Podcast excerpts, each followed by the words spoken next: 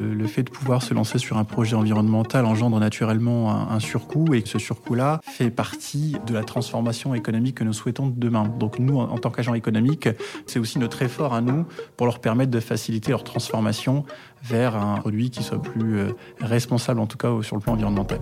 Entrepreneuriat, investissement, stratégie, chaque mois nos experts éclaircissent les grands sujets auxquels est confronté tout entrepreneur.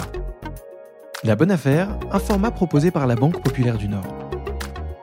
Nasradine Gamas, bonjour. Bonjour César. Alors, vous êtes directeur du Centre d'affaires des professionnels de l'immobilier à la Banque Populaire du Nord, et cette semaine, nous allons parler de la construction. Plus précisément de la construction green, de la construction responsable. Nasradine, en préambule de ce sujet, quel état des lieux dressez-vous du marché de l'immobilier aujourd'hui? On est effectivement sur un marché euh, qui est assez complexe aujourd'hui, que ce soit euh, pour nos opérateurs ou pour euh, l'accompagnement au niveau des financements qu'ils peuvent avoir. Alors, les promoteurs de l'immobilier ont un métier assez complexe puisqu'ils prennent le risque de devoir acheter un foncier et, de le transformer pour pouvoir arriver à porter un projet de, résidentiel ou de bureau derrière. Mmh. Donc l'idée, c'est de pouvoir livrer un, projet clé en main, soit des investisseurs, soit des bailleurs sociaux ou destinés à du particulier.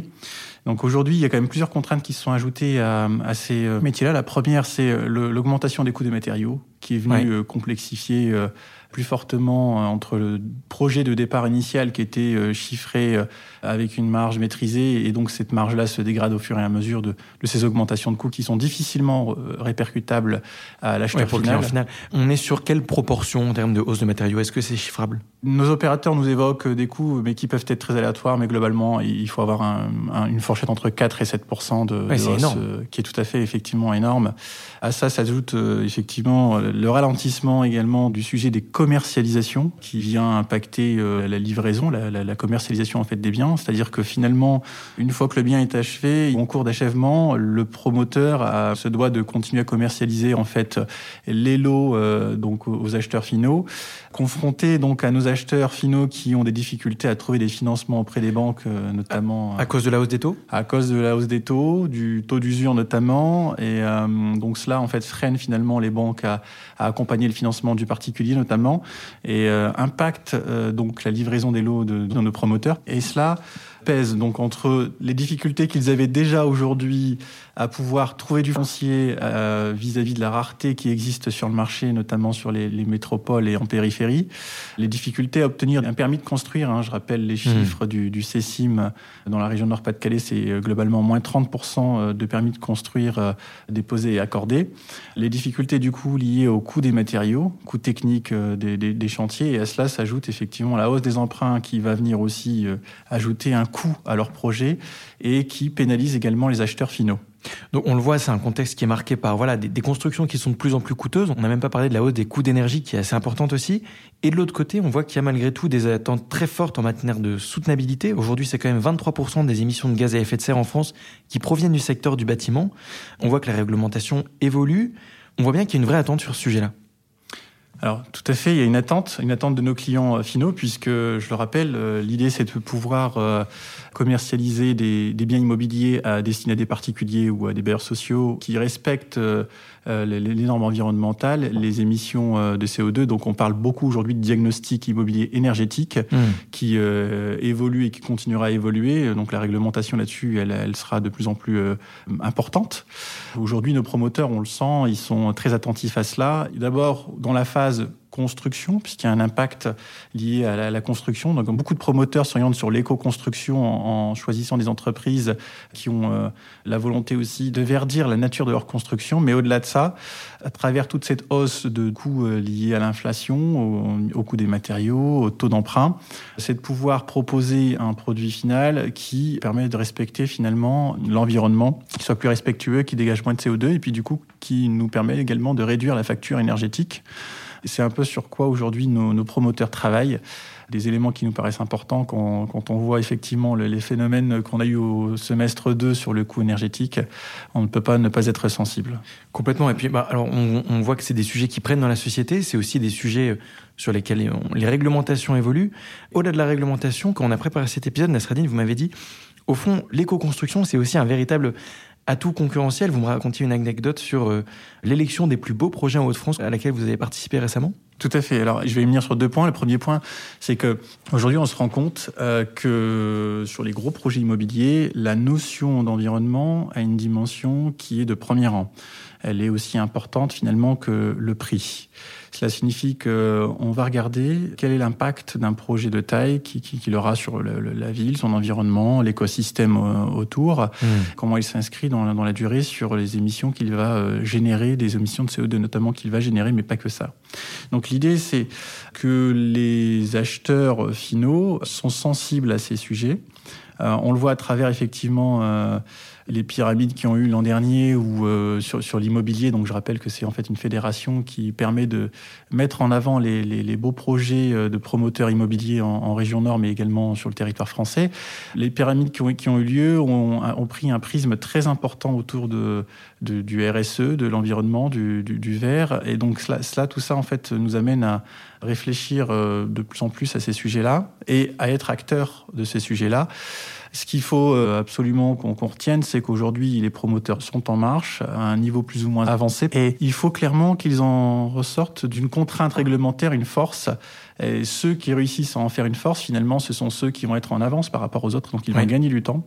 Et ils vont pouvoir valoriser également euh, ça au moment de la, la, la, mise en vente. Ça coche la case des enjeux environnementaux, mais au-delà de ça, ça crée une différenciation plus forte. Le fait de pouvoir répondre à ces enjeux en dépassant les attentes réglementaires crée clairement un, un avantage concurrentiel que les autres n'ont pas forcément. Oui, j'imagine dans un contexte où les collectivités notamment sont très très regardantes euh, sur cet aspect euh, éco-responsable, comme on le disait juste avant.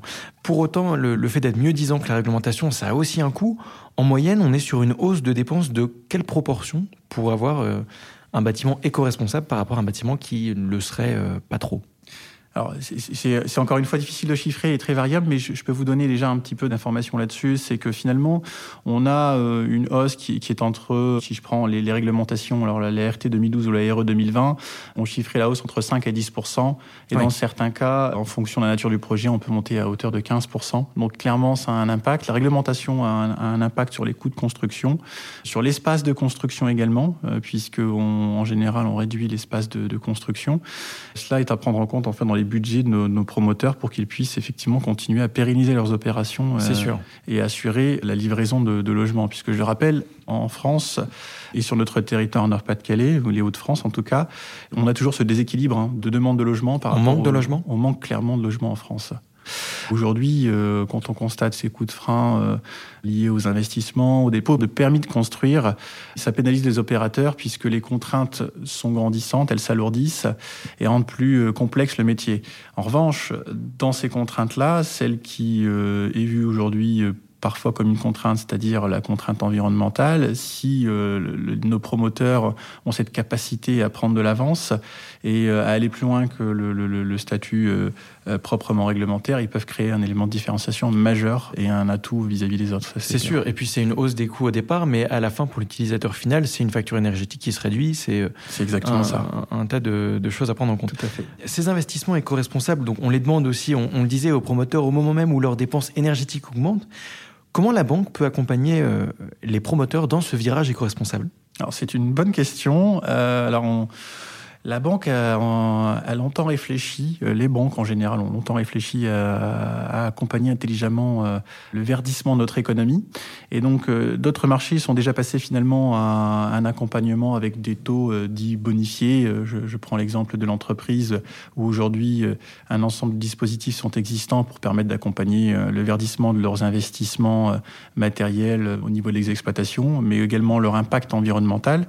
Sur les promoteurs de l'immobilier, c'est un sujet pour les nous réfléchissons et nous sommes en train de bâtir euh, une offre qui permettra euh, d'accompagner cette bonification. Donc quand on parle de... de... bonification, on parle de projets qui auraient un label euh, green et qui pourraient éventuellement avoir un meilleur taux de financement? C'est globalement ça en fait. On, on veut favoriser l'accompagnement des labels, des projets qui sont labellisés euh, responsables. Alors il y, a, il y, a quelques labels déjà existants comme le, le BRAM en fait typiquement. L'idée c'est d'accompagner finalement quelque part un surcoût qu'ils ont aujourd'hui en voulant être meilleur que la réglementation, en réduisant à notre niveau le taux qu'on pourrait leur proposer. Et ce taux-là, mmh. en fait, c'est aussi notre effort à nous pour leur permettre de faciliter leur transformation vers un produit qui soit plus responsable, en tout cas sur le plan environnemental. Au-delà de cet aspect de la bonification, donc si je comprends bien, qui est en construction, quand on a préparé cet épisode, Nasreddin, vous m'avez dit qu'il faudrait peut-être éventuellement assouplir aussi les, les conditions d'accompagnement bancaire pour ces projets-là, pour qu'ils puissent voir le jour? Alors oui, il est vrai que la banque est un métier où on regarde effectivement l'approche euh, du coût et la rentabilité des projets de nos clients. Il faut que l'on intègre dans, nos esprits, euh, et je dis bien tous collectivement, que euh, le fait de pouvoir se lancer sur un projet environnemental engendre naturellement un, surcoût et que ce surcoût-là fait partie de la transformation économique que nous souhaitons demain. Donc nous, en, tant qu'agents économiques, nous devons contribuer à cela. Ça signifie qu'il faut accepter aussi parfois des, des rendements qui soient inférieurs aux rendements usuel que nous avons sur des projets un peu plus conventionnels, pour être clair par rapport à cela. C'est super clair. Alors là, on, arrive à la conclusion de ce podcast. Je vais conclure rapidement en parlant du sujet des permis de construire, donc que vous avez abordé plusieurs fois. Aujourd'hui, c'est vrai qu'ils se font de plus en plus rares pour limiter l'étalement urbain, mais au fond, les communes se privent aussi de logements qui pourraient être très vertueux pour l'environnement. Quel est votre regard là-dessus?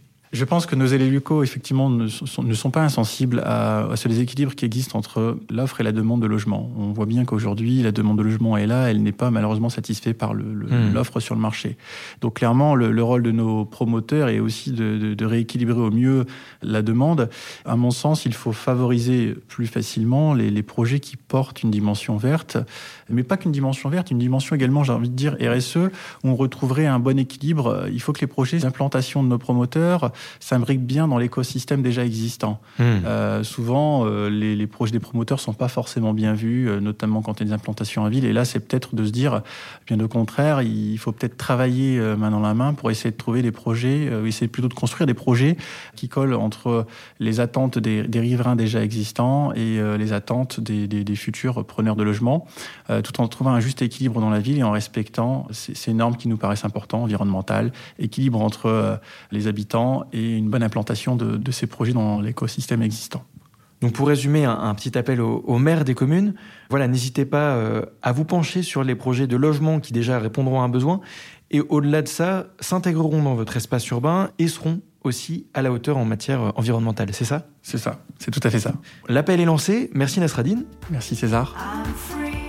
Merci d'avoir écouté cet épisode. Parlons Affaires, un podcast proposé par la Banque Populaire du Nord.